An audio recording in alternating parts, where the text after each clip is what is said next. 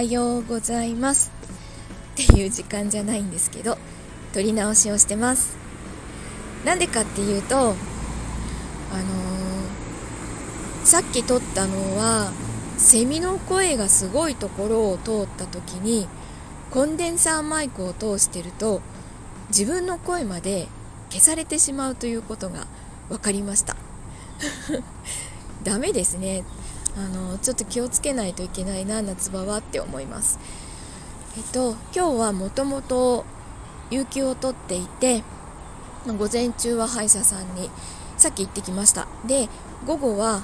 あのまあ使用があるので出かけてきます。でそれ以外の時間はちょっと体を休めようと思ってます。えっと同僚が一緒にこうチームを組んで仕事をしている1人がメンタルをやられてしまって来週から休みを取ることになりました。となるとそれ以外のメンバーは休みを取ることができなくなります。なのでちょっと体を整えておかないとこの金土日で整えておかないと、あのー、絶対休めないので いや参ったなと 思ってます。まあしょうがないんですけどでそのメンタルをやられた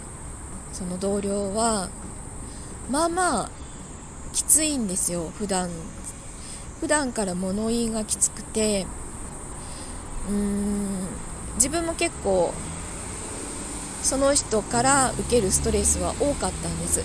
でもまあ病むことはなかった病むことはなかったっていうか去年の暮れぐらいかなその人と会話をする時だけがあの声が奇妙なビブラートがかかってしまうっていう現象が続きました。1ヶ月ぐらい続いたのかな。でそれを目の当たりにしてるもう一人の同僚は声の急な切り替わりが びっくりしたらしくて目をまん丸くして驚いてました。今はもうちょっとあのまあ、心の持ちようを変えたというか、あの声に影響がいかなくはなったんですけど、まあ、ちょっと困りましたね。それぐらいこう周りに対して圧が強いタイプの人なんですけどうーんその圧の強さを取引先の人とかにもやってしまってそのことに対して注意を受けてまあ、メンタルに来てしまった。ということなんですけど、あのー、気が強いから人に対して圧が強いからメンタルも強いっていうのとは、まあ、全然違うんだなというのが分かりました。なのでちょっと自分の心も体も、あの、しっかりケアをして仕事休まないように頑張りたいと思います。ということで、まあ、今日も一日いい日になりますように。ではでは。